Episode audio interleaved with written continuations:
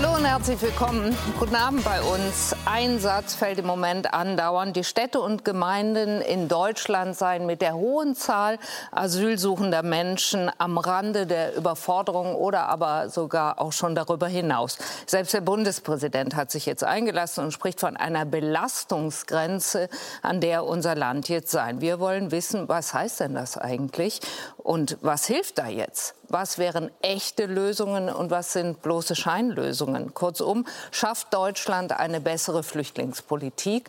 Und dazu sind heute Abend bei uns Bundesinnenministerin Nancy Faeser von der SPD, aus München zugeschaltet der bayerische Ministerpräsident und CSU-Vorsitzende Markus Söder, die ARD-Journalistin Isabel Schajani, die seit Jahren über Menschen auf der Flucht, über die Situation in Flüchtlingslagern, aber auch über Geflüchtete in Deutschland berichtet, der parteilose Bürgermeister der Gemeinde Niederzieher aus Nordrhein-Westfalen ist bei uns Frank Rombay und die Migrationsforscherin der Deutschen Gesellschaft für Auswärtige Politik Viktoria Rietig. Herzlich willkommen. Schön, dass Sie alle bei uns sind.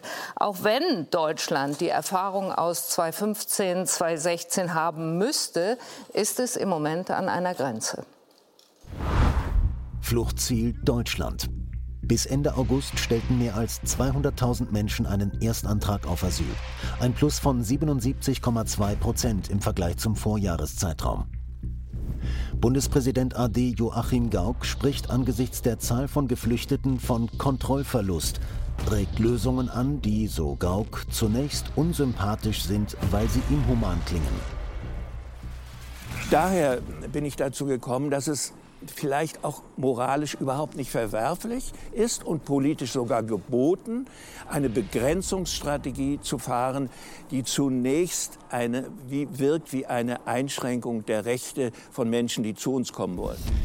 Dazu kommt, in Deutschland befinden sich derzeit knapp 280.000 Ausreisepflichtige.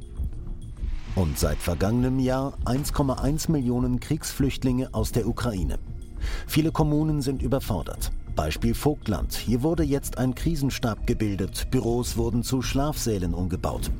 Beispiel Niederzieher in Nordrhein-Westfalen. Unser Gastbürgermeister Frank Rombay schrieb zwei Brandbriefe an die Landesregierung.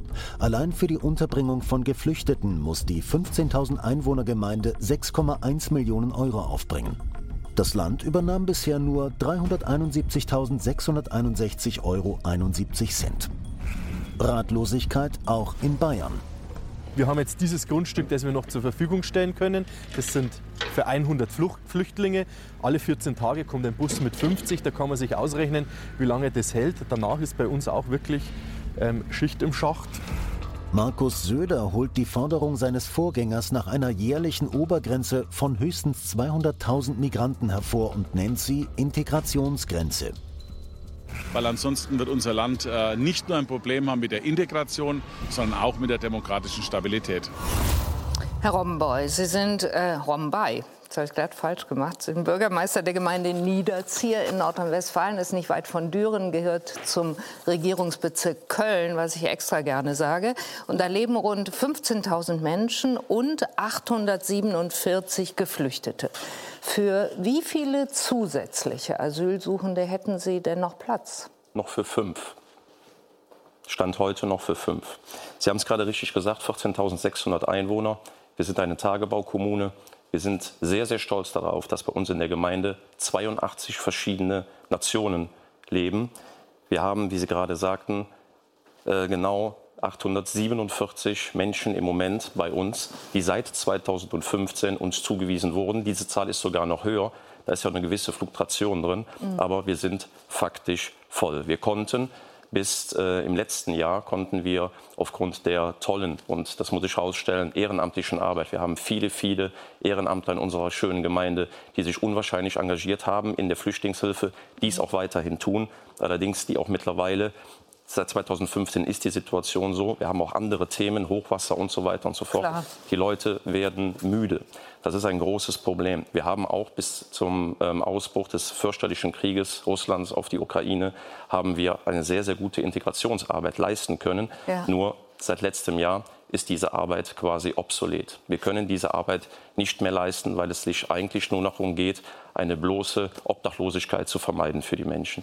Jetzt haben Sie gesagt, für fünf Menschen hätten Sie noch Platz. Sie mhm. wissen aber ja genau, es kommen immer noch weitere Menschen an. Was machen Sie denn?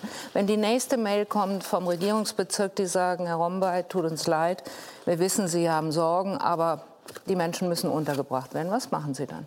Im Moment ist es so, aktuell haben wir, ich habe mit der Bezirksregierung Arnsberg, die ist in Nordrhein-Westfalen ja bekanntlich zuständig für die Verteilung der Menschen, mhm. im Moment einen Deal, so nenne ich es mal.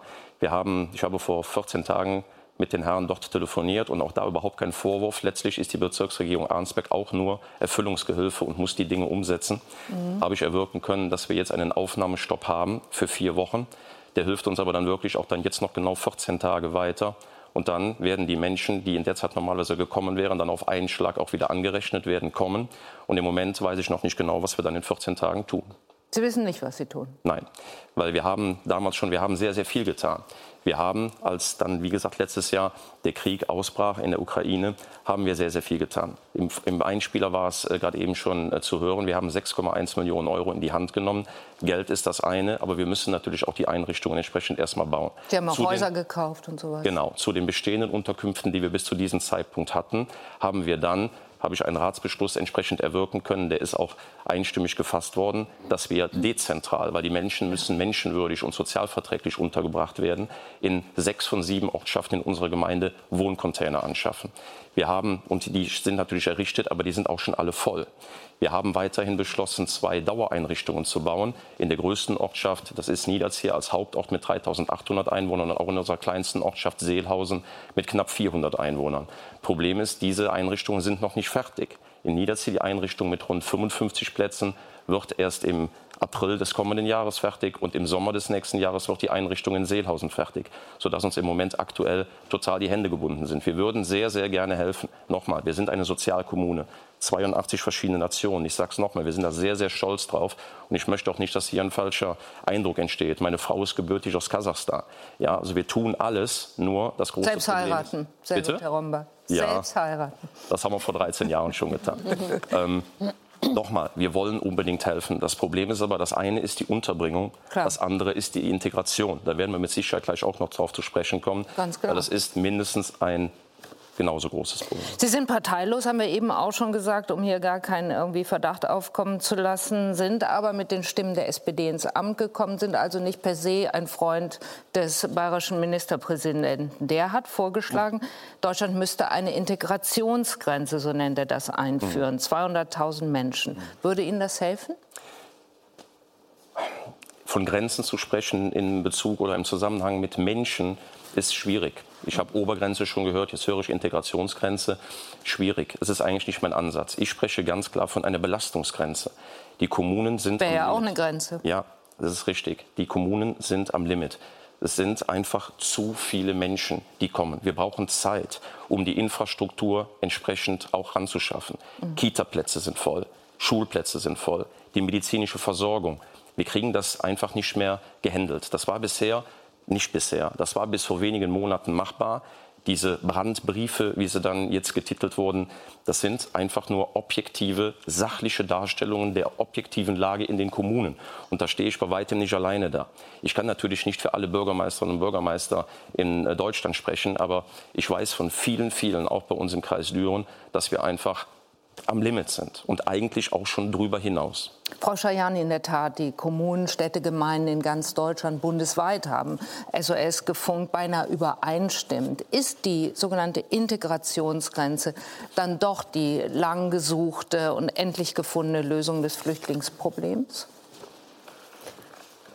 Ähm, ich glaube, da müsste Herr Söder uns genauer erklären, wie er das praktisch umsetzen will, wie das mit EU-Recht vereinbar sein soll. Was passiert, wenn an der EU-Außengrenze dann der 201. Mensch steht? Was passiert, wenn es irgendwo international eine Krise gibt und wir spontan reagieren müssen? Aber diese äh, Grenze von 200.000, die er da definiert hat, wenn die schon ähm, erreicht ist. Ich glaube, ich meine, wir reden ja heute zwei Wochen vor dem Wahlkampf in Hessen und äh, in Bayern und ähm, dieses Thema Hat sich angebahnt. Das hat sich schon im letzten Jahr angebahnt. Da erinnere ich, haben wir in der ARD äh, recherchiert für eine Doku, ob Vertreibung auch eine Waffe sein kann und haben dann die Kommunen und auch Frau Faeser angesprochen und haben gesagt, ey Leute, ihr müsstet doch eigentlich totalen Stress haben. Ähm, eine Million Ukrainer sind laut Ausländerzentralregister da und die Entspannung könnt, hätte nicht größer sein können. Jetzt, ein Jahr später, die Zahlen sind auf jeden Fall höher, aber wir haben eben diese über eine Million Menschen aus der Ukraine qua Massenstromrichtlinie aufgenommen, ist die Lage einfach eine angespannte. Und da finde ich es wichtig, dass man aufrichtig über dieses Thema so diskutiert, ähm, dass es eben nicht im Wahlkampf äh, mit so Peaks nach oben geht und man auf einmal ganz aufgeregt das Gefühl hat, Deutschland geht unter, mhm. sondern dass man tatsächlich darüber redet, okay, wo gibt es ein Problem und ist eine Obergrenze etwas, was tatsächlich eine Entspannung oder eine Lösung bringen könnte. Da werden wir sicherlich jetzt gleich drüber ja. reden. Ähm, ich wage es zu bezweifeln, aber ich finde, man muss die faktische Grenze oder das, was Sie beschreiben, Herr Rombay, wie, wie also dass es ein, einfach nur noch fünf Plätze gibt, ist das eine. Das andere, was aber eine Rolle spielt, sowohl in dieser Sendung als auch in der ganzen Diskussion, jetzt heute das Spiegelcover und so weiter, ist die mentale Verfasstheit unserer Gesellschaft. Und die kann man bei diesem Thema nicht außen vor lassen, weil es einfach ein Thema ist, was so irre polarisiert. Ja ähm, dass wir, wenn wir jetzt gleich reden, ich versuche mal hier so eine Anfangspredigt zu halten, ne? aber wir reden ja schon. Ich höre auf. Aber, aber dass wir, dass wir versuchen, das eben nicht einfach nur sozusagen für politische, populistische oder auch Stimmungsinteressen zu nutzen, sondern es gibt ein handfestes Problem und dass man darüber konstruktiv nachdenkt. Jetzt bin ich fertig. Sehr gut. Genauso wollten wir es auch machen, habe ich ja auch gleich in der Anmod gesagt. Was hilft wirklich? Was sind echte Lösungen? Was sind Scheinlösungen? Herr Söder, deshalb an Sie die Frage, die, die Idee einer Obergrenze. Sie haben Herrn Rombay angemerkt, der der hat das Wort auch schon im Mund äh, vor sich hingewendet, für die nicht zuletzt ihr Vorgänger Horst Seehofer gekämpft, andere sagen sich verkämpft hatte. Das war doch aus guten Gründen schon mal in der politischen Mottenkiste verschwunden. Warum holen Sie den alten Vorschlag jetzt zwei Wochen vor der Landtagswahl wieder raus? Oder habe ich in der Frage eventuell die Antwort schon eingebaut? Nee, also zunächst mal hat der Vorschlag ja dann Erfolg gehabt. Es war die letzten Jahre genau der Bereich, in der Integration möglich ist. Äh, der Bürgermeister hat es genau beschrieben, wie das ganze Land. Seit fast einem Jahr übrigens äh, fordern die Ministerpräsidenten den Bund auf, hinter verschlossenen Türen in den Ministerpräsidentenkonferenzen endlich eine Lösung zu finden. Äh, wir sagen immer Ja zu Hilfe, aber Nein zu einer unkontrollierten Zuwanderung nach Deutschland. Und wir spüren gerade, dass die Grenzen der realen Integration überfordert sind. Ganz einfach Schulen, Kitas, Unterbringungsmöglichkeiten sind im ganzen Land kaum mehr zu organisieren. Und wir spüren auch die Herausforderung der demokratischen Stabilität in unserem Land. Und deswegen ist man klug beraten, in der Tat mit dem Thema sachgerecht umzugehen. Aber sachgerecht umzugehen heißt nicht zu schweigen, gar nicht drüber zu reden. Es ist ja auch in Europa wieder, Sie in Lampedusa, eine neue Herausforderung da. Und deswegen wäre es jetzt dringend geboten zu handeln. Und die Richtgröße, die Integrationsgrenze, die muss natürlich durch ein Konzept unterfüttert werden. Die kann nicht einfach so im Raum stehen, die ist aber der klare Ziel. Und dazu braucht es dann dann Grenzschutz. Dazu braucht es Stopp von Sonderaufnahmeprogrammen, die nur Deutschland macht. Äh, es ist ja tatsächlich so, dass nur Deutschland ein Sonderaufnahmeprogramm in Europa macht. Dazu braucht es die Rückführung, und zwar engagiert, die auch einhergehen muss mit Verträgen, die man mit den Ländern aushandelt, in denen äh, Staatsbürger zurückgeführt werden sollen. Zum Beispiel ein Abkommen mit der Türkei, zum Beispiel eine Ausweitung der sogenannten sicheren Herkunftsstaaten und letztlich auch eine Veränderung der Anreize. Zum Beispiel war es ein Fehler, das Bürgergeld auf andere Gruppen, die neu nach Deutschland kommen, auszuweiten. All das wäre jetzt notwendig. Bislang ist dazu wirklich gar nichts passiert. Ich weiß nicht, wer blockiert in der Regierung. Ich vermute, die Grünen sind jemand, die bei den sicheren Herkunftsstaaten das nicht akzeptieren. Und mein dringender Appell, einfach sich zusammenzusetzen, deswegen auch der Vorschlag, ein Deutschlandpakt. Olaf Scholz hat ihn ausgerufen. Ich bin dafür, ein Deutschlandpakt gegen unkontrollierte Zuwanderung. Wir stehen sofort bereit. Aber jetzt mal hingeguckt, Herr Söder. Sie sagen, ehrlich gesagt, Sie behaupten, es hätte Eingang gefunden in die Regierungspolitik. Diese Obergrenze, das ist es ja nicht. Es stand im Koalitionsvertrag äh, der Vorgängerregierung stand ein Korridor von 180.000 bis 220.000 Menschen drin, äh, an denen man sich orientieren wolle. Es war aber ja keine feste Grenze definiert. Ich würde gern wissen, plädieren Sie, wenn Sie von 200.000 Menschen sprechen für die Abschaffung des individuellen Rechts auf Asyl. Denn in der Tat, Isabel Schajani hat es auch angetippt, die 201. Person hätte ja auch nach geltendem Recht immer noch Anspruch, nach ihrer Grenze aber nicht mehr. Ist das so? Nein, das ist jetzt die uralte Diskussion, die wir damals geführt haben, die dann auch eben durch, Sie haben es vorhin richtig angesprochen, im anderen Koalitionsvertrag, damals übrigens zwischen Union und SPD gemeinsam mhm. vereinbart wurde. Der ging, das ist eine Richtgröße. Natürlich ist es nicht so 199.000 oder 201.000. Das ist eine Richtgröße, in der wir glauben, dass Integration in unserem Land noch gelingen kann. Man darf ja nicht vergessen, beispielsweise ein Land wie Bayern hat letztes Jahr mehr Menschen aus der Ukraine aufgenommen als ganz Frankreich. Und jetzt kommen noch zusätzliche Aufnahmeprogramme dazu. Das ist tatsächlich eine Überforderung. Und so wie Herr Gauck immer sagte, der Wunsch zu helfen im Herzen ist ohne Grenze, aber die realen Möglichkeiten sind einfach da. Ich kann nur eins sagen, in den alten Klischees zu diskutieren, nach dem Motto, die Guten und die Schlechten, also die Guten sind diejenigen, die für die Willkommenskultur sind, und die Schlechten sind diejenigen, die an die realen Probleme erinnern, damit kommen wir nicht weiter. Ich rate dringend äh, dazu, dass die Demokraten eine gemeinsame Lösung finden. Am Ende lachen sich dann nur AfD und andere ins Fäustchen. Aber das können wir als Demokraten nicht zulassen. Nochmal gefragt, sind Sie für die mhm. Abschaffung mhm. des individuellen Rechts aufs Asyl? Äh, denn das hat ja manche einer in, der Union. Nein, nein, das würde uns übrigens jetzt im Moment in der, in, in der, jetzigen Diskussion, ja, ich weiß, was Sie meinen, aber das würde uns jetzt in der jetzigen Situation auch nicht verhelfen. Wir könnten tatsächlich mit den von mir angesprochenen Punkten, mit Grenzschutz, mit äh, Stopp von Sonderaufnahmeprogrammen, mit Rückführung, mit Verträgen und auch mit Änderungen in äh, beispielsweise den Sozialanreizen Anreizen viel erreichen. Zwei Beispiele nur. In äh, Österreich. Und Sie könnten das. dann diese da 200.000 erreichen, das meinen Ja, ungefähr, ungefähr, ungefähr. Schwarz-Grün beispielsweise in Österreich hat in diesem Jahr fast eine Halbierung der Asylanträge erreicht. Und schauen Sie mal nach Dänemark. Dort ist eine sozialdemokratische Regierung an der Spitze. Kommen wir gleich die macht zu. ein sehr, sehr klares, ich wollte sagen, ein sehr klares Konzept. Das heißt, das hat da gar nichts mit Parteipolitik zu tun, sondern nur mit der Frage, kann sich Deutschland bewegen oder nicht? Und deswegen nochmal meine dringende Aufforderung, wir brauchen eine Wende hin zu einer nachhaltigen Migrationspolitik. Faeser, auch Frank-Walter Steinmeier, SPD-Mitglied, ruht, äh, glaube ich, die Mitgliedschaft macht man so, wenn man Bundespräsident ist, sagt, es gibt eine Belastungsgrenze. Ist es dann nicht nur konsequent und auch ehrlich, diese auch mal zu beziffern, wie es Markus Söder zum Beispiel macht? Und ich habe ihn jetzt so verstanden, 200.000 als eine Art Richtwert versteht? Nein, ich finde es schwierig bei dem Thema. Hier geht es ja darum, ähm, Leid von Menschen, die aus anderen Ländern fliehen, vor Krieg und Terror, ähm, dann von Obergrenzen zu sprechen, insbesondere dann, wenn man ja feststellt, dass Obergrenzen so gar nicht zu definieren sind. Damit macht man Menschen ja etwas vor, das sei die Lösung, äh, damit würde alles besser. Ähm, das ist es ja nicht, ähm, weil Stand aber ja auch im Koalitionsvertrag schon. Äh, Obergrenzen sind halt insofern nicht einzuhalten, weil wir europäisches Recht haben, internationales Recht. Ähm, wir können können gar nicht das Individualrecht auf Asyl alleine reduzieren. Wir sind an die Genfer Flüchtlingskonvention, an die Europäische Menschenrechtskonvention gebunden.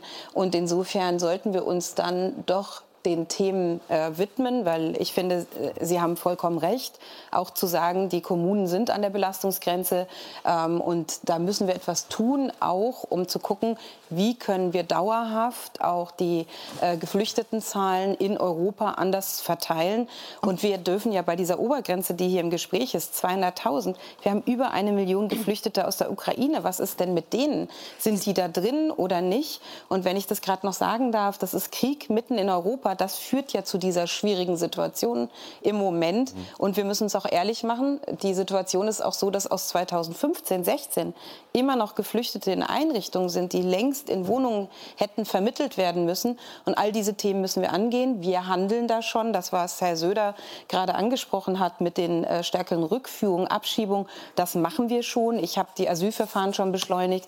Ich habe am Freitag ein sehr umfangreiches Gesetzgebungspaket vorgelegt, wo die ganzen Punkte aus der Ministerpräsidentenkonferenz schon drin sind, Herr Söder, und auch äh, die Punkte, die aus dem gemeinsamen Prozess der Länder mit den Kommunen, ich habe ja erstmals die Kommunen mit an den Tisch geholt in meinem Haus, um die Themen zu besprechen. Dort sind die Punkte der Erleichterungen auch mit aufgeführt und es ist völlig klar, ja, wir müssen auch die irreguläre Zuwanderung begrenzen. Nur Frau Faeser, noch mal hingeschaut. Zwischen Januar und August haben rund 204.000 Menschen einen Erstantrag auf Asyl in Deutschland gestellt. genau, zusätzlich zu den 1,1 Millionen Menschen, die aus Ukraine gekommen sind, die aber vielfach ja auch dezentral untergebracht waren, nicht äh, zwingend in den Einrichtungen. Zum Glück, was, was einer großen, großen äh, Bereitschaft von sehr, sehr vielen Menschen zu danken ist, untergebracht sind. So, nehmen wir diese 204.000 Menschen doch mal. Die bringen Herrn Rombay und andere äh, Bürgermeister und Landräte, haben wir auch im Film gezeigt, dazu zu sagen, wir können nicht mehr. Zufällig sind das auch diese 200.000 Menschen, die Herr Söder äh, im, im Blick hat. Ist es dann nicht doch eine Art von Belastungsgrenze, an der man ist? und bei der alles, was Sie bislang versucht haben, genau nicht gereicht haben. Denn auch Herr Rombay schreibt auch in seinem langen Brief an den Ministerpräsidenten, puh, wir werden überhaupt nicht gehört. Also ich glaube, an den Zahlen kann man es nicht festmachen, sonst müssten wir die eine Million ukrainische Geflüchteten einfach ausblenden. Und das können wir nicht tun. Also das ist ja auch eine Riesenbelastung. Die kommen in die Kindertagesstätten, in die Schulen. Wir reden ja auch von Integration, wie das bewerkstelligt wird. Und ja, wir haben unsere Maßnahmen verstärkt. Ich habe noch mal äh, die Grenzpolizei jetzt verstärkt nach Tschechien, nach Polen, weil wir die jetzt erst. Aber Nein. im Bundestag nee, haben nee, Sie nee. noch gesagt, Sie fänden das nicht überzeugend und fänden Doch, ich ja Steuerfahndungen besser. Ich, nein, ich habe im Bundestag am Freitag zur Migration geredet und genau, da habe ich genau nicht. das gesagt, mhm. ähm, nämlich, dass wir äh, die Grenzkontrollen verstärken. Wir sind ja da schon unterwegs mit Schleierfahndungen. Ich finde das übrigens besser, an der ganzen Grenze unterwegs zu sein, als an einzelnen Punkten. Wir wollen zusätzliche Grenzkontrollen. Wir verstärken nochmal Polizei. Wir haben ein sehr wirksames Abkommen mit der Schweiz, wo wir ohne ähm, auch stationäre Grenzkontrollen sehr große Erfolge haben, weil wir mit der Schweiz dort äh, sehr gut zusammenarbeiten. Das möchte ich jetzt auch mit Tschechien erreichen. Am Samstag hat mir mein Kollege das zugesagt. Also Sie sehen, wir sind da sehr aktiv. Und ich glaube, dass das Einzige, was wirklich helfen wird, ist eine europäische Lösung, weil wir haben eine sehr ungleiche Verteilung der ukrainisch Geflüchteten. Das führt ja im Moment auch zu sehr großen Problemen in Österreich, in Tschechien, in Polen, während Frankreich und Spanien wenig äh, Geflüchtete aus der Ukraine hat. Also da muss auch seitens der EU mehr kommen an Verteilung, ähm, dort aktiv mitzuhelfen. Hören wir auch aber, seit vielen, vielen Jahren. Ja, aber wir haben ja jetzt, und das konnte ich ja erreichen im Frühsommer, immerhin eine Einigung erzielt für ein europäisches Asylsystem. Die aber ja noch nicht Gesetzeskraft erlangt. Ja, aber die ähm, Triloge haben begonnen in der EU. Ja. Insofern ist es ja doch ein erheblicher Schritt. Ähm, da haben ja viele auch drüber geredet. Meinen Vorgänger ist das nicht gelungen, auf der Hilft europäischen Herrn Romba jetzt noch nicht, der nur noch diese aber dauerhaft. Wir reden ja gerade auch über die Frage, äh, kann man Obergrenzen definieren? Ich okay. sage, das Recht spricht dagegen und es ist sehr schwierig zu definieren, wo ist das, wenn wir Krieg mitten in Europa haben, wie jetzt in der Ukraine durch den furchtbaren Angriffskrieg Putins und die Frage ist ja, wie kriegen wir das dauerhaft geregelt? Und da geht es eben um nicht nur eine bessere Verteilung. Ich möchte das auch noch mal einmal sagen. Für mich ist ganz entscheidend und dafür habe ich ja bei diesem Abkommen gekämpft, dass wir an den Außengrenzen endlich eine verpflichtende Registrierung haben. Jetzt kommen die Menschen unregistriert zu uns und sind in den anderen Ländern, durch die sie ja erstmal durchmachen, durch müssen, nicht registriert. Und ich finde es auch richtig, dass wir ein Verfahren machen für diejenigen, die wenig Aussicht auf Erfolg haben, hier Asyl zu bekommen, dass wir das an den Außengrenzen gleich erledigen, damit ist die Menschen, die keine Aussicht Aussicht auf Erfolg haben, auch sofort wieder zurückgeführt werden. Nochmal gesagt, für, für alle Zuschauerinnen und Zuschauer wissen wir aber auch, weil sie gut eingelesen sind, es ist allerdings ja noch nicht durch. Die ähm, Asylreform ist noch nicht in Kraft gesetzt. Frau Rietig will ich dazu holen, die haben wir noch gar nicht gehört. Sie leiten, Frau Rietig, das Migrationsprogramm bei der Deutschen Gesellschaft für Auswärtige Politik, beraten zahlreiche Regierungen in Sachen Asyl und Flucht, haben unter anderem und beraten weiterhin die Bundesregierung, die britische, die österreichische, die dänische Regierung. Sie wissen also richtig, richtig viel. Könnte und sollte Deutschland jetzt zugeben, 200.000 Menschen, bleiben wir mal bei der Zahl, weil das gerade die Zahl ist, die den großen Belastungsmoment geschaffen haben. 200.000 Menschen, das schaffen wir vielleicht noch, aber danach ist Schluss. Also ich glaube, wir haben jetzt schon lang genug über die Obergrenze gesprochen, über Sinn und Unsinn davon. Ähm, und das ist ja auch am Ende der Sinn und Zweck, warum so ein Term in die Debatte geworfen wird, damit die Leute dann anfangen, darüber zu reden. Aber uns ist allen klar, und das haben ja auch alle bereits gesagt, dass natürlich ein praktischer Effekt der Obergrenze gegen Null geht. Ja, das ist so, wie wenn ich sage, ich möchte im nächsten Jahr bitte nur noch 100 Briefe bekommen. Wenn ich 200 Leute habe, die mir Briefe schreiben wollen, dann wird der Postbote mir die auch weiterhin zustellen. Und umziehen kann ich nicht, weil Deutschlands geografische Lage im Herzen Europas steht. So. Also ich denke, Obergrenze können wir erstmal können erstmal abtun oder beiseite tun erstmal, weil der praktische Effekt wirklich gegen Null geht. Ich glaube, es ist wichtig, bei vielen von den, Maß, äh, von den, von den Lösungsvorschlägen, die wir jetzt gehört haben, mal darüber zu reden, ja, was würden die denn praktisch wirklich ergeben?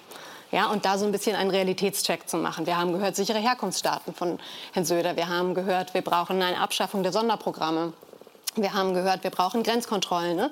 Und ich würde da einfach gerne mal ein paar Takte zu den einzelnen Maßstäben, Maßgaben sagen.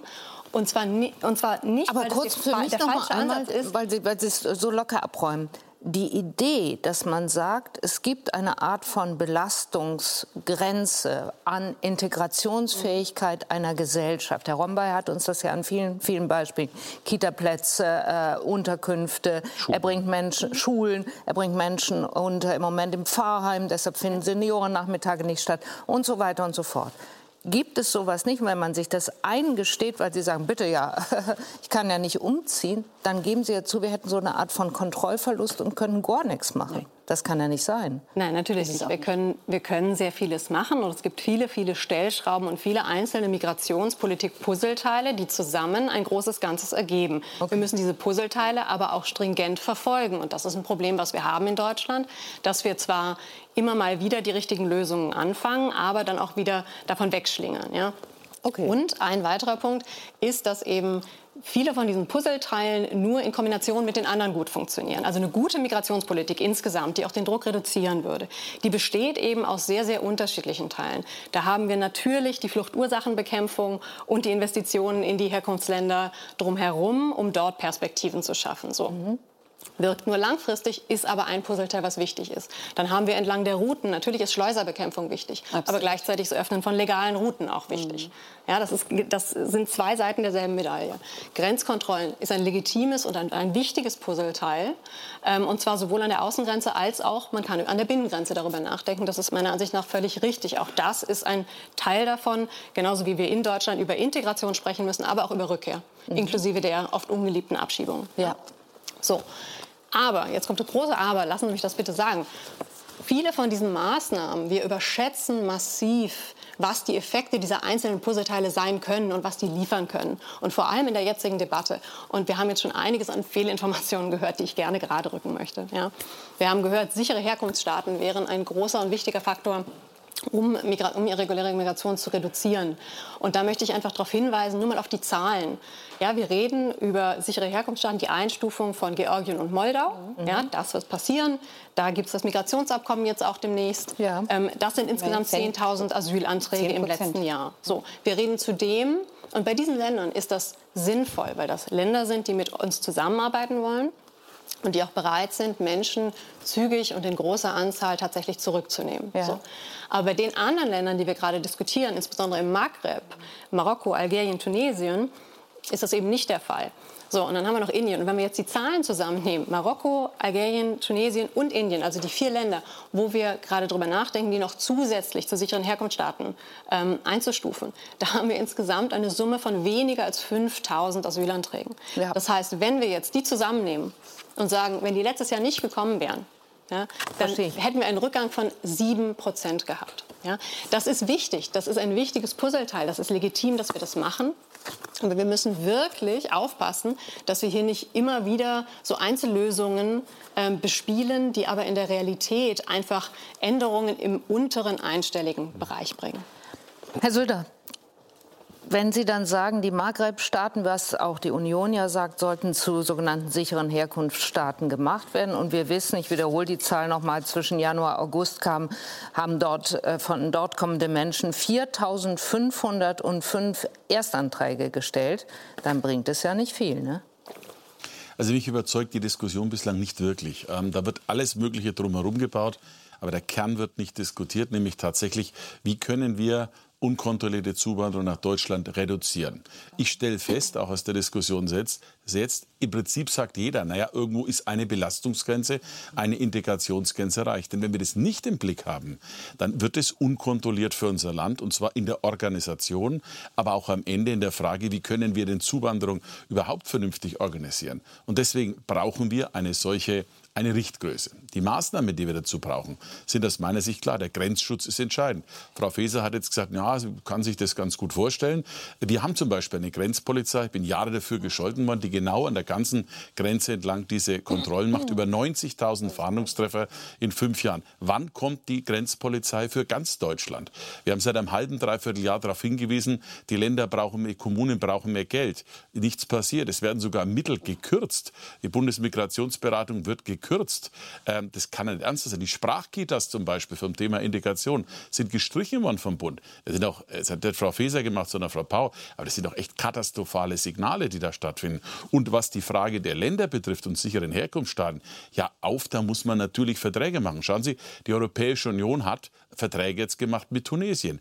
Ein gleiches muss auch die Aufgabe sein, natürlich der Bundesrepublik Deutschland, andere Staaten mit denen äh, entsprechende Rückführungsabkommen zu machen. Ja, das kann auch Geld kosten, ist am Ende unter dem Strich aber wahrscheinlich die günstigere Lösung. Ist ja geradezu absurd, aber dass wir auch kriminelle Straftäter nicht abschieben können.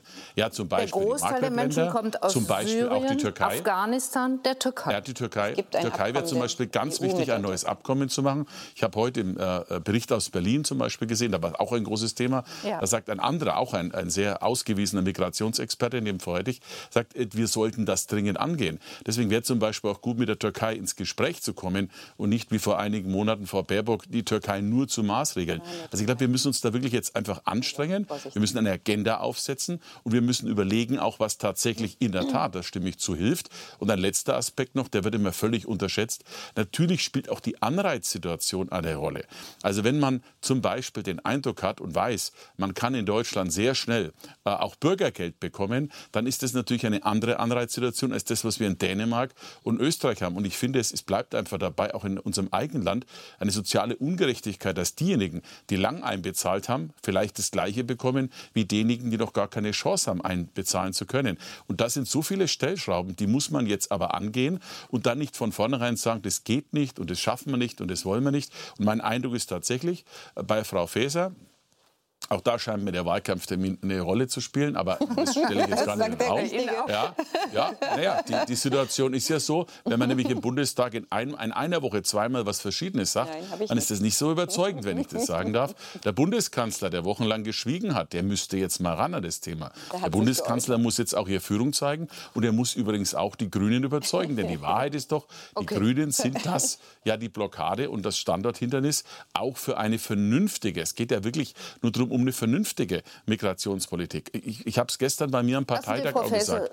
Darf ich den Satz so sagen, Frau Verwill? Weil mir das echt umtreibt. Das eine ist die organisatorische Frage, wie wir das, äh, wie wir das alles organisieren können und die Bürgermeister nicht vor, äh, vor den Kopf stoßen. Aber das andere ist doch, was kommt am Ende für unsere demokratische Stabilität raus? Und wir dürfen der AfD wir dürfen solchen Gruppen nicht die Chance geben, unser Land als äh, nicht mehr handlungsfähig darzustellen. Es wäre ein elementarer, schwerer Fehler. Und deswegen noch einmal, gute Idee für einen Deutschlandpakt genau gegen unkontrollierte Zuwanderung jetzt. Frau Faeser, Grenzkontrollen, in der Tat, da hatten Sie am Mittwoch noch schwer für die Schleierfahndung äh, geworben im Tue Bundestag. Ich nach wie vor. Und erst am Freitag haben Sie dann gesagt, Sie seien auch für stationäre Grenzkontrollen an der Grenze zu Polen und zu Tschechien.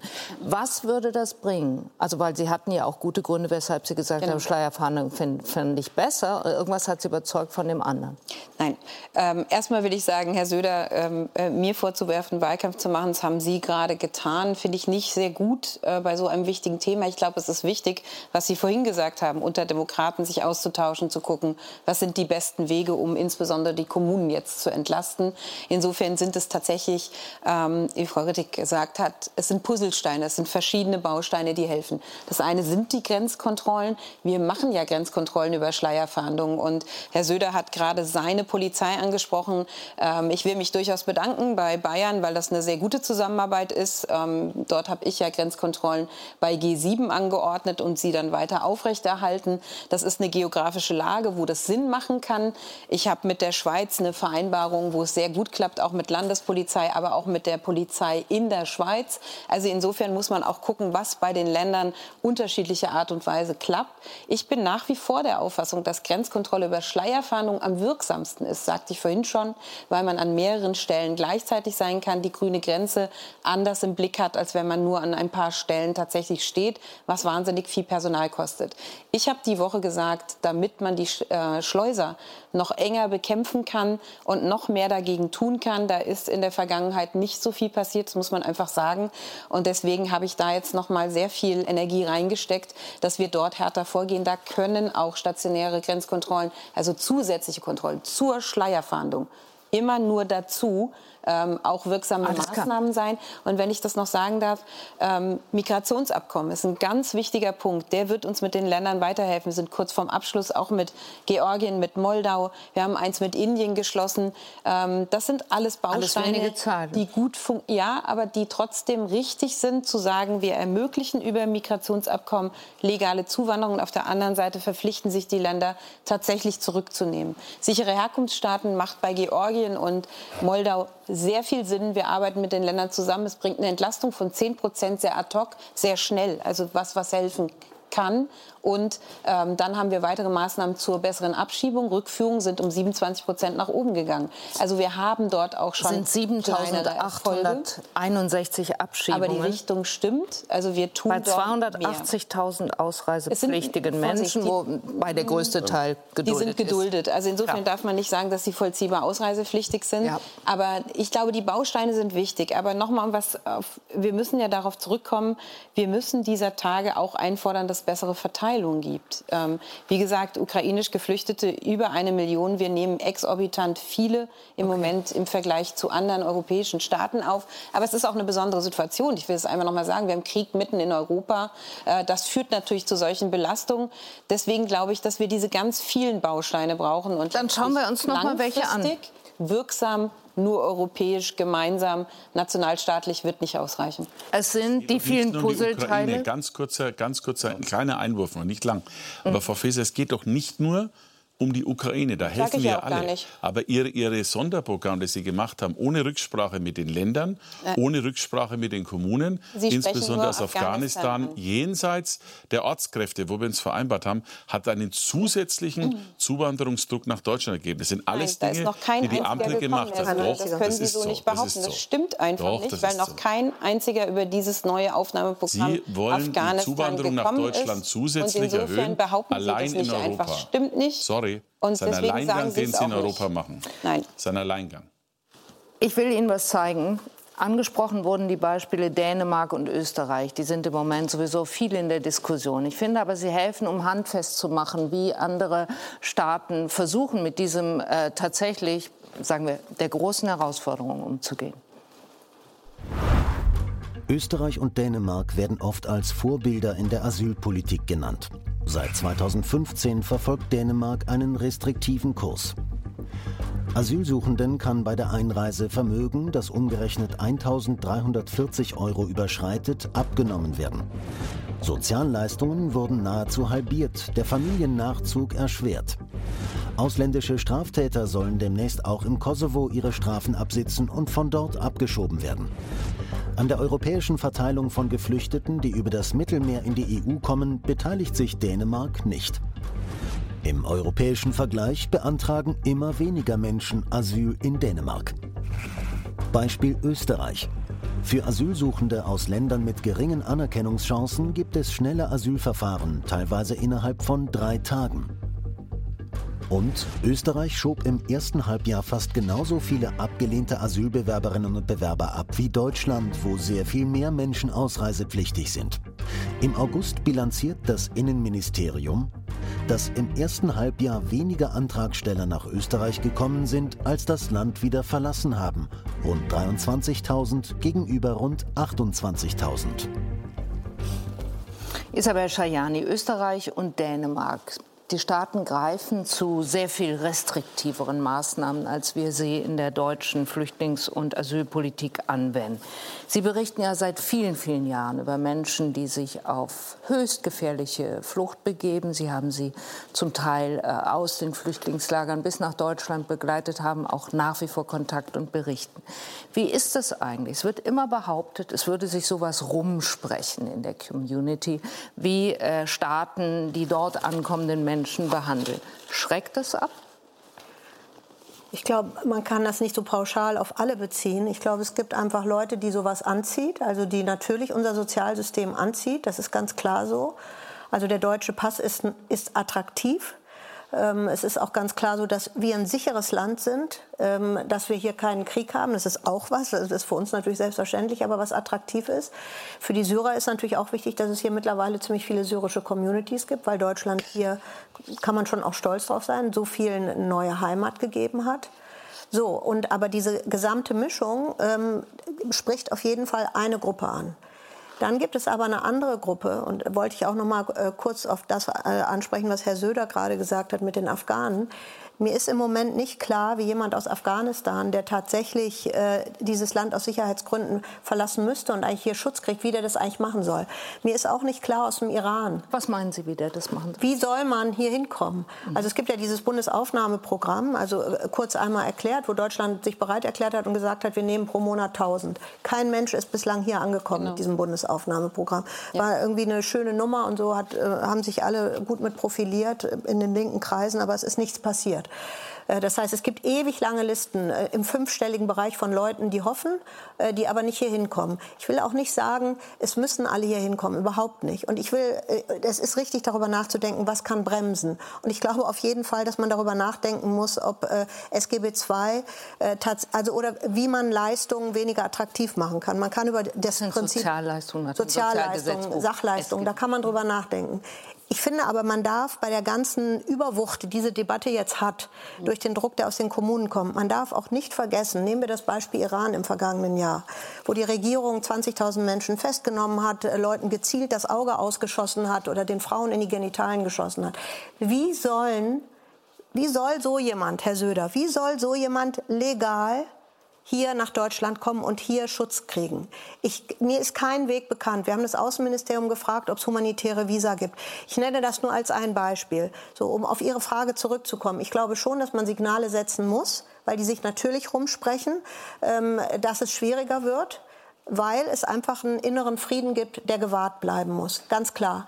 Man darf aber bei diesen ganzen Signalen nicht vergessen, dass es trotzdem humanitäre Wege für Menschen geben muss, die natürlich zum Teil die Wahrheit sagen, zum Teil auch nicht. Das ist das Schwierige bei diesem ganzen Thema. Aber denen man äh, Schutz anbieten muss. Und nicht das Kind mit dem Bade ausschütten und sagen, okay, die fallen dann leider hinten runter. Aber es ist so, klar, Deutschland ist im Moment attraktiv, äh, also überhaupt keine Frage. Mhm. Herr Rombay, aus Ihren Gesprächen, auch aus Sie haben ja viel Kontakt auch mit geflüchteten Menschen, die zum Teil sehr, sehr lange auch bei Ihnen bleiben. Ist Ihr Eindruck ähnlich? Dass Deutschland sich unattraktiver machen müsste? Oder würden wir dann, Isabel Schajani hat es genannt, das Kind mit dem Bade ausschütten und ganz viel preisgeben von dem, was uns wichtig ist? Frau Will, ich würde noch mal ganz gerne auf einen Aspekt zurückgehen, äh, bevor ich diese Frage beantworte. Und zwar, ich kann nur für meine Gemeinde sprechen, nur für meine Kommune sprechen. Und ähm, gerade eben, die Diskussion war auch nicht ganz richtig, zumindest bezogen auf die Gemeinde Niederzieher wenn ich sehe, dass wir 89 geduldete Menschen in diesen 847, und ich halte mich an Fakten, ich beschönige nichts und mache, füge nichts dazu, ich lasse nichts weg, sondern ich halte mich an Fakten. Gut. Wenn von 847 Menschen lediglich 144 aus der Ukraine kommen, 89 Geduldete im Moment, also Menschen ohne jegliche Bleibeperspektive in der Gemeinde Niederzier sind, diese Plätze werden blockiert für Menschen, die wir sehr, sehr gerne, wir nehmen alle Menschen gerne auf, aber die wir sehr, sehr gerne aufnehmen, weil sie aus Krieg und Terror flüchten. Mhm. Ja? Die blockieren, diese 89 geduldeten Menschen im Moment blockieren das. Also die Rückführungen genau. funktionieren gar nicht. Da braucht man es nichts vorzumachen, die funktionieren nicht. Deutschland ist attraktiv. Mhm. Und das ist auch total normal und menschlich, dass die Menschen gerne nach Deutschland kommen. Sie haben es gerade eben gesagt, der deutsche Pass ist attraktiv. Aber bei uns ist es ja auch so, es gibt hier auch dann direkt Geldleistungen. Warum, soll diese, warum sollen diese Modelle, die an, angeblich ja nicht angeblich, sondern auch augenscheinlich funktionieren? Ich war lange Sozialamtsleiter vorher. Mhm. Da gab es Sachleistungen. Warum soll das nicht wieder eingeführt werden? Das Würde das was verändern? ich glaube, dass das etwas verändert. Aber ist es nicht viel mehr Bürokratieaufwand? Ja, das habe ich mich gefragt, das Verhältnis. Das liegt bei Bürokratieaufwand haben wir, den haben wir, den haben wir ohnehin. Sowas, das können die Länder wir planen entscheiden. sowas tatsächlich das haben die Länder mit Chips nicht gemacht. zu machen. Insofern, also bislang, Herr Söder, Sie haben es auch nicht gemacht in Bayern. Er will es aber machen. Ja, Frau Faeser, aber lassen Sie doch einfach, lassen Sie mal einfach kurz den, nur als Einwurf, um mhm. das gar nicht groß zu stören, aber es ist tatsächlich so, das lässt sich mit, wir programmieren gerade Chipkarten, in denen es möglich ist, zumindest für diejenigen, die ein rechtsstaatliches Verfahren durchlaufen haben und bei denen erkennbar ist, dass es eben keine Bleibeperspektive ist, da nur noch Sachleistung zu machen, indem man dann mit einer Chipkarte einkaufen kann, beispielsweise beim Discounter, bei den Bäckern, bei den Metzgern, Essen, Kleidung oder auch Hygieneartikel. Natürlich geht es und wir machen das auch. Übrigens, was auch helfen würde, Frau Faeser, wenn das BAMF mehr Stellen bekommt, um genau das zu tun, was in Österreich stattfindet, dass die Verfahren einfach schneller äh, stattfinden können. Auch da gibt es bislang keine Bewegung. Auch das würde uns helfen, denn in der Tat, in Dänemark geht's, in Österreich geht's, da ist auch kein Krieg. Und insofern nehmen wir uns doch Beispiel an unseren Nachbarländern. Die machen eine ganze Menge, sind auch sehr soziale, humane Länder. Und wenn wir da gemeinsam mit denen beispielsweise zusammenarbeiten würden, könnte man doch gemeinsam schon in Europa eine Menge voranbringen. Jetzt nochmal hingeschaut, Politik, was hier alles zur Sprache kam, was wir im Film gezeigt haben. Dänemark, Dänemark macht es also so, es halbiert Sozialleistungen für Menschen, die deren Asylgrund nicht akzeptiert wurde, die abgelehnt worden sind. Äh, Dänemark nimmt einen Teil des Vermögens dieser Menschen weg, jenseits, glaube ich, von 1.300 oder was wir da jetzt gerade gesagt haben. Außerdem will es demnächst straffällig gewordene Ausländer im Kosovo inhaftieren und von dort aus abschieben. Ist das auch unter dem Aspekt der zurückgehenden Attraktivität unseres Landes für manch einen, der sich allerdings auf eine lebensgefährliche Flucht macht. Mhm. Ist das eine bessere Flüchtlingspolitik in Ihrem Verständnis? Also ich will erstmal ganz klarstellen, dass viele von diesen Sachen, die wir jetzt gehört haben über Dänemark, auch ein bisschen rhetorisch aufgebauscht sind. Mhm. Zum Beispiel dieser Plan, äh, ab, äh, dieser Plan, Häftlinge im Kosovo unterzubringen, das äh, ist ein Plan erstmal nur. Da wird jetzt erstmal das Gefängnis umgebaut. Das dauert jetzt zwei Jahre. Das soll gemacht werden und es war primär begründet eigentlich nicht mit Abschrecken, sondern es war begründet mit unsere Gefängnisse sind voll. So, also das mal das Erste. Ähm, aber diese Grundidee, lasst uns doch von unseren Nachbarn was abschauen. Das hören wir doch so oft. Ne? Und da hat der Söder auch gerade gesagt, das ist doch eine gute Idee und das hört sich auch immer wie eine super Idee an. Ja, lasst uns ja, woanders gucken, wie es da läuft. Moment, dann müssen wir aber auch Länder anschauen, die vergleichbar sind. So und das ist der große Unterschied. Dänemark und Österreich sind kleine europäische Länder die relativ stringent und zentralisiert Migrationsentscheidungen fällen und dann auch durchsetzen können. Das ist ein Riesenunterschied zu Deutschland. Wo Aber auch, schnellere Asylverfahren, könnte man das in Deutschland nicht machen? Rückführungen, von denen Herr Rombay ja. spricht. Wenn wir das nicht können als Land, dann ist man ja immer in der Frage, dass man sagt, hä? Nee, genau. Warum und deswegen müssen wir dringend solche Sachen auch reformieren. Wir, genau. haben wir haben lange Vorschläge gemacht, wie man die deutsche Rückkehrpolitik und Abschiebung reformieren könnte. Weil nämlich das Problem nicht immer nur im Ausland liegt, bei den Herkunftsländern, genau. die sich weigern, Leute zurückzunehmen. Oder auch, und auch nicht nur bei den Ausreisepflichtigen, die irgendwo untertauchen würden, sondern das Problem liegt bei ineffizienten deutschen Strukturen. Na, bitte. Und zwar wirklich auf auf dem, es, ja. sie liegt auf jeden Fall auch beim Föderalismus mhm. und bei den, bei den sehr zersplitterten Zuständigkeiten im Bereich Rückkehr, was wirklich so ein Hindernislauf ist, um Abschiebung Österreich macht es zentral aber, als Bund, aber, oder? Aber, Warum können wir das in Deutschland sein. nicht äh, einführen? Genau das sollten wir einführen. Genau das habe ich vor drei Jahren schon Hilfbar. empfohlen, dass wir bitte diesen wichtigen, diesen menschlich und politisch so sensiblen Bereich der Rückführungen und der Rückkehrpolitik insgesamt mehr zentralisieren. Ja, ähm, können wir gerne mal zu sprechen. Und da, da gibt's, äh, wir haben gesagt, da kann man auch eine Kommission von mir aus einsetzen, die dann die Details bespricht. Aber da gibt sowas, sowas liegt vor. Ja, solche Ideen sind da und Gut. das wäre auch genau der richtige Weg. Aber lassen Sie mich bitte den Punkt noch machen, weil dieses, dieses Verklären davon, wir müssten doch nur so mehr sein wie Dänemark oder oder Österreich, das ist ein großes Problem, weil tatsächlich viele Sachen dort anders funktionieren. Und der, ein ganz wichtiger Faktor, Dänemark, Österreich und alle anderen europäischen Länder haben einen Vorteil den Deutschland nicht hat. Und was ist das? Sie haben Deutschland als Nachbarn, den ja. größten Migrationsmagneten. Und die, die Zahlen, die in Österreich zurückgegangen sind, die Sie so lobend erwähnen und so bewundern, ja, da, da müssen wir mal, das hat sogar der Innenminister Karner gesagt. Die Leute, die Asylanträge sind zurückgegangen, weil sich die Routen verändert haben. Und die Leute gehen jetzt stattdessen nach Tschechien mhm. und nach Italien. Und jetzt müssen wir einen Schritt weiter denken. Und wohin gehen sie dann? Na, nach Deutschland. Also wenn wir am Anfang hören, unsere Zahlen gehen um 77 Prozent nach oben. Und dann Herr Söder sagte, Mensch, das ist doch toll, was hier, was hier Österreich macht. Dann muss aber zur Ehrlichkeit halber auch gesagt werden, dass unsere Zahlen 77 Prozent nach oben gehen, liegt auch daran, dass unsere Nachbarländer diese. Politiken fahren und bei uns die Leute ankommen. Wenn wir dasselbe tun würden, letzter Satz, wenn wir dasselbe tun würden, dann ist es möglich natürlich, dass Zahlen nach unten gehen. Das will ich nicht bestreiten. Aber ich glaube, dass die Effekte davon insgesamt geringer wären, weil wir die Diaspora haben, wie Frau Schajani ja, richtigerweise gesagt hat, und weil wir die Jobs haben, weil wir die Arbeitskräfte brauchen und suchen und man hier auch gut schwarz arbeitet. Kurzum, ich wenn ich Frau Rietig jetzt eventuell äh, unzulässig zuspitzen, zusammenfassen, dann sagt sie, wir können nichts machen. Nein, das stimmt nicht. Genau also, so hört sich das jetzt gerade nein, an. Nein, das, das stimmt auch nicht. Wir können nein. reformieren. Nein, darf, man, darf man, weil Sie haben mich auch... Darf ich? Weil Sie haben mich ja Erst Frau Faeser, dann, äh, dann Herr Söder. Aber ich möchte das nochmal sagen. Natürlich kann man was ändern. Ich möchte noch zwei Sätze sagen zu Dänemark, Österreich. Also Dänemark wird seiner Verpflichtung nicht gerecht in Europa. Ich will es nochmal sagen. Also das, was wir ja jetzt angestoßen haben, endlich auch für ein gemeinsames europäisches Asylsystem, da ist es ja so wichtig, dass auch ein Land wie Dänemark seine Verantwortung nachkommt. Ich finde es unverantwortlich, das zulasten ja auch von uns zu tun. Das ist aus meiner Sicht kein gutes Vorbild, wie man da miteinander umgeht und auch wie man mit Menschen umgeht. Österreich hat eine sehr hohe Belastung. Es kam in dem Beitrag auch gerade nicht durch, auch durch ukrainisch Geflüchtete. Das waren jetzt auch nur die Zahlen ja. außerhalb der ukrainisch Geflüchtete. Ich bin mit Gerhard Kahner im stetigen Austausch. Ähm, der hat schon auch große Sorgen, gerade in Österreich.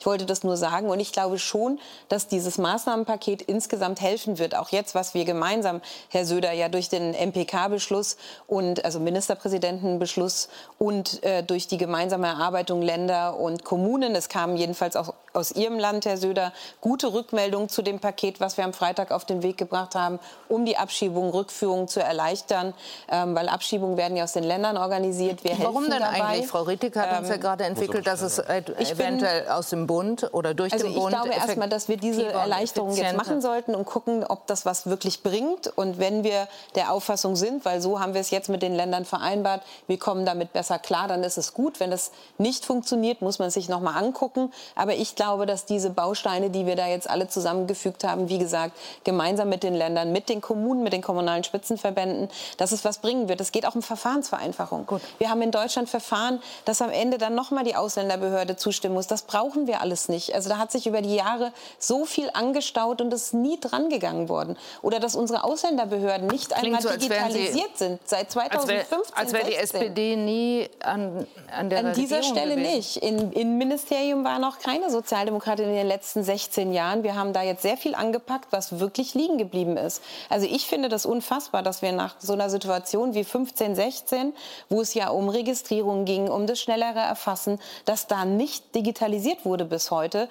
Ähm, dazu haben wir mit in der letzten Ministerpräsidentinnenkonferenz zum Glück ein Verfahren jetzt gefunden, dass das schneller geht. Okay. Aber das muss es auch. Wir haben Antragsverfahren geschaffen, die digital sind, die schnell umsetzbar wären. Und auf der anderen Seite habe ich noch nicht die Ausländerbehörden Ausländerbehörden, die das erledigen können. Wir haben etwa nur, äh, bis jetzt, jetzt es sind 100 Ausländerbehörden, die das können. Wir haben aber 560 Ausländerbehörden insgesamt in Deutschland. Also insofern, da gibt es noch ganz schön viel anzupacken. Wir tun das jetzt. Okay. Da ist sehr viel liegen geblieben. Herr Söder. Also das überzeugt wirklich nicht. Frau Faeser, das, doch, Sie reden sich das jetzt ein bisschen... Na, jetzt lassen Sie mich, ich habe doch jetzt wirklich ausführlich Ihnen zugehört, ähm, auch wenn ich nicht überzeugt bin. Und ich finde, das sollten Sie jetzt auch ähm, das, Sie reden sich die Sache echt irgendwie schön. Und Sie reden sich das jetzt auch ein, dass alles gut sei und Sie alles toll gemacht hätten. Es stimmt übrigens nicht. Übrigens die SPD tatsächlich, Frau Willer hat es angesprochen, war an allen maßgeblichen Entscheidungen der letzten Jahre beteiligt. Es hat übrigens auch funktioniert. Wir haben ja nach dem Kontrollverlust 15, 16 dann am Ende unter schweren Schmerzen und auch Streit in der Union am Ende doch eine insgesamt vernünftige Struktur gefunden. Übrigens damals auch mit der SPD.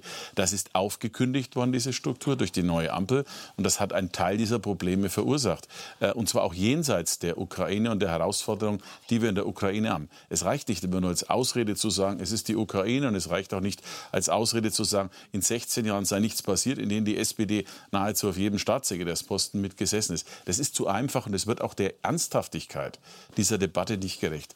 Es muss mehr passieren. Die Länder sagen seit über einem Jahr, mein Freund Hendrik Wüst sagt, äh, glaube ich, morgen sogar in einem Interview noch mal äh, in der FAZ, kritisiert massiv, dass sich beim Bund nichts bewegt. Also nichts von einer Einigung da. Das ist alles zu wenig, zu lange verzögert worden. Darum helfen jetzt so Mini-Tippelstritte nichts. Es braucht jetzt größere Entscheidungen, um tatsächlich eine Überforderung des Landes und eine Gefährdung der demokratischen Stabilität ähm, auch äh, äh, nichts zu bekommen. Übrigens ein Vorschlag von Frau Reddick, der mir gut gefällt. Wir wären sehr dafür, sogenannte Bundesausreisezentren zu zu machen, zentrale Bundesausreisezentren, jeweils an den großen Flughäfen, wo dann der Bund die komplette Abschiebung zum Beispiel übernehmen könnte. Das wäre ein Vorschlag, um das äh, zu organisieren. Zweitens, man kann jetzt auch übrigens hergehen und auch andere noch Entscheidungen machen. Die Innenminister der Länder haben zum Beispiel vorgeschlagen, dass jemand, der eine doppelte Staatsbürgerschaft hat, und eine schwere Straftat, einen Mord begeht, diese Staatsbürgerschaft dann wieder verliert, um auch da eine Rückführung zu ermöglichen. Also ich glaube, wir brauchen an einigen Stellen einfach mehr mehr Konsequenz und wir brauchen auch einen gemeinsamen Willen. Und mir ist es echt zu einfach zu sagen, naja, die Dänen sind klein und die Österreicher sind klein und irgendwie wollen sie auch nicht und so. Ich glaube, es steht jetzt an dieser Stelle neben der gemeinsamen europäischen Idee auch der Schutz unserer Grenzen und auch die Aufgabe, was wir in Deutschland tun. Das ständige Verweisen auf andere bringt gar nichts. Noch einmal, mehr Beamte im BAMF, schnellere Entscheidungen, klarere Rückführung, Verträge mit den anderen Ländern machen, zum Beispiel mit der Türkei. Äh, da braucht es tatsächlich ein schnelles Verhandeln. Entweder Frau Faeser, Sie oder Frau Baerbock oder der Bundeskanzler selbst. Das wäre jetzt wirklich wichtig. Das würde übrigens mehr helfen als manche Ideen, die man in der Außenpolitik derzeit so verfolgt. Es geht jetzt tatsächlich darum, unserem Land und auch vielen Menschen, die in Not sind, zu helfen. Und letzter Satz, auch für das Mittelmeer braucht es eine gemeinsame, da europäische Aktion, um den Schleppern und Schleusern überhaupt das Handwerk zu legen, dass diese Boote überhaupt ablegen können und Menschen so schwer in Gefahr bringen. Denn das sind ja die Schlimmen. Wir wollen doch diesen Schleppern und Schleusern das Handwerk legen. Und das muss man entschlossen machen und ihnen nicht die Chance bieten, dass ihr Geschäft zu Ende bringen.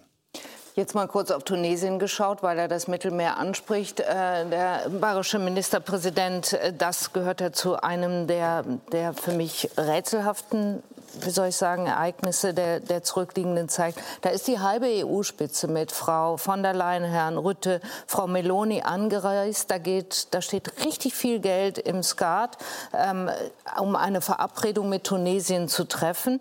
Und was passiert? Es kommen gerade noch mehr Menschen aus Tunesien übers Mittelmeer, weil, da kommt dann der zarte Hinweis aus der tunesischen Regierung, weil leider auch ein paar Grenzbeamte im Sommerurlaub sind. Ist auf ein Abkommen mit Tunesien dann Verlass? Also erstmal fand ich es schwierig, dass Deutschland und Frankreich nicht bei diesem Treffen dabei sein durfte. Ja. Ähm, Deutschland und Frankreich hatte das angemeldet. Deswegen bin ich mit meinem französischen Kollegen ein paar Wochen später dann selber nach Tunesien gefahren, um äh, auch da verhandeln zu können. Es ist wichtig, dass die Tunesier sich an das Abkommen halten. Ähm, aus meiner Sicht muss es auch mit anderen Ländern noch mehr Abkommen geben. Und ich möchte doch noch mal auf und die Türkei und die Türkei würde ich gerne von Herrn Söder noch mal aufgreifen. Herr Söder, tun Sie nicht so, als wenn wir Trippelschrittchen machen. Wir haben in Europa äh, eine große Entscheidung, die übrigens einer Ihrer Vorgänger und mein Vorgänger sehr gelobt haben, erreichen können, endlich ein gemeinsames Asylsystem aufzusetzen. Also tun Sie nicht so, als wenn wir nur Trippelschrittchen machen würden. Wir haben ein sehr großes Gesetzgebungspaket auf den Weg gelegt, die Abschiebung, die Asylverfahren schon beschleunigt. Auch beim BAMF haben wir verstärkt. Aber das da e Türkei-Abkommen muss doch genau, erneuert werden. Ich war nämlich da, deswegen ah, sage ich gleich, was Frau will. ähm, und äh, beim BAMF haben wir eher Probleme gerade zu besetzen. Also uns fehlen da die entsprechenden Fachkräfte, um die Menschen Menschen zu bekommen. Und wir haben noch eine Menge offener Stellen, die wir gerade äh, dabei sind, mit Hochdruck zu besetzen. Und dann wird es da auch noch mehr Entlastung geben. Und Türkei war ich auch. Ähm, ich habe mich auch mit dem äh, Botschafter für die EU getroffen, der das Abkommen mit der EU ja mit der Türkei überwacht dort. Und es ist an der Zeit, einen Restart dieses Programmes zu machen, auf jeden Fall. Allerdings. Wie gesagt, ich war schon da. Wir müssen das aber mit der EU gemeinsam machen. Ähm, und da drängeln wir auch gerade, dass das weiter neu aufgelegt wird und weitergeführt wird. Aber das sind keine Abkommen. Das sind doch einfach nur Absichtserklärungen. Also das mit Tunesien. Ich ja. mich, also formal juristisch ja. Das sind äh, keine Verträge, also keine, keine bilateralen Verträge, das ist richtig. Es sind ähm, Vereinbarungen, die ja, auf Gegenseitigkeit beruhen. Äh, Aber das ist doch vielleicht Geld, die Antwort, warum ähm, funktioniert das nicht? Weil das halt relativ weich formuliert ist. Das wird Viktoria Retig genauer qualifizieren. Das ist auch die Antwort, warum es überhaupt gibt, weil es weich formuliert ist. Also das ist ja der so. Punkt. Das ist ja, sowohl ja. die größte Stärke als auch die ja. größte Schwäche dieser Migrationsabkommen, das dass es eben mhm. informelle Abkommen sind. Das ist aber übrigens auch ein, insgesamt ein Trend, einfach international, dass zwischenstaatlich immer weniger mit formalisierten Abkommen gearbeitet wird und immer mehr mit solchen Absichten. Aber dann ist es butterweich und die deutsche Öffentlichkeit nee, empört sich und sagt, was ist denn in Tunesien los? Aber es gibt eigentlich gar kein Abkommen. Ja, aber Geld sind ja Gelder wichtig. Ne? Ähm, für die Länder sind natürlich die Gelder sehr entscheidend. Das war in der Türkei auch, deswegen hat es sehr lange funktioniert. Also insofern äh, bringt es natürlich was und das ist nicht butterweich, es hat ja funktioniert. Aber, aber es müsste jetzt Geld wieder aufgelegt werden. nach Tunesien? Haben wir da schon bezahlt? Ich glaube, nein. Diese Woche hat die EU-Kommission genau. angekündigt, dass die erste Tranche ausgezahlt wird. Das sind 127 Millionen. Davon sollen 67 ins Migrationsmanagement gehen, also Rückführungen und Grenzkontrollen. So. Und natürlich ist es richtig, dass Migrationsabkommen absolut ein richtiger und wichtiger Weg mhm. sind. Ja? Mhm. Aber auch hier wieder, wir haben da lange zu geforscht, auch unter anderem zur Frage, welche Anreize können wir denn haben, welche positiven Anreize und welche negativen Anreize, sprich Druck und Sanktionen. Ich weiß, Sie wollen weitergehen. Genau. In einem Satz, natürlich ist es der richtige Ansatz, aber auch hier wieder sehr hohe Kosten bei teilweise sehr, sehr geringem Nutzen. Ja, deswegen ich wollte nur Herrn Rombay ganz zum Schluss der Sendung noch mal einmal sagen lassen oder uns die Antwort darauf geben. Sie haben ja diese sehr langen Briefe, die an Deutlichkeit nichts vermissen lassen, an den nordrhein-westfälischen Ministerpräsidenten Wüst geschrieben geschrieben. Haben Sie eine Antwort bekommen im Sinne von, man hat Ihnen geholfen? Wenn ich ganz ehrlich bin, fassungslos ist ein hartes Wort, aber ich bin fassungslos. Wenn ich diese Diskussion hier heute Abend gesehen habe, wir haben viel über Abkommen und so weiter gesprochen. Ich persönlich hatte mir Lösungen erhofft. Mhm. Ich habe nicht wirklich eine Lösung bekommen. Wer soll das weiter finanzieren? Wer soll die Arbeit vor Ort weiterhin leisten? Wir brauchen jetzt, heute, eigentlich schon gestern und vorgestern, brauchen wir Lösungen für unsere Probleme. Ich und ich habe heute Ansätze gehört, aber maximal Ansätze. Ich bin ernüchtert. Wir, wir, bleiben dran, Herr Rombay. Das gucken wir uns noch mal an. Die Tagesthemen machen aber weiter mit äh, Helge Fuß. Helge, ihr knüpft an an das Thema, oder? Genau, Anne. Wir schauen auch darauf, wie Deutschland die Migration regeln kann und auf einen Konflikt, der uns seit vergangener Woche begleitet. Nach dem Militärangriff Aserbaidschans auf Bergkarabach fliehen nun immer mehr Menschen aus der Region. Wie es da weitergehen kann, dazu gleich die Tagesthemen. Das also jetzt. Danke an die Runde nochmal. Auch ein Gruß nach München. Tschüss und auf Wiedersehen.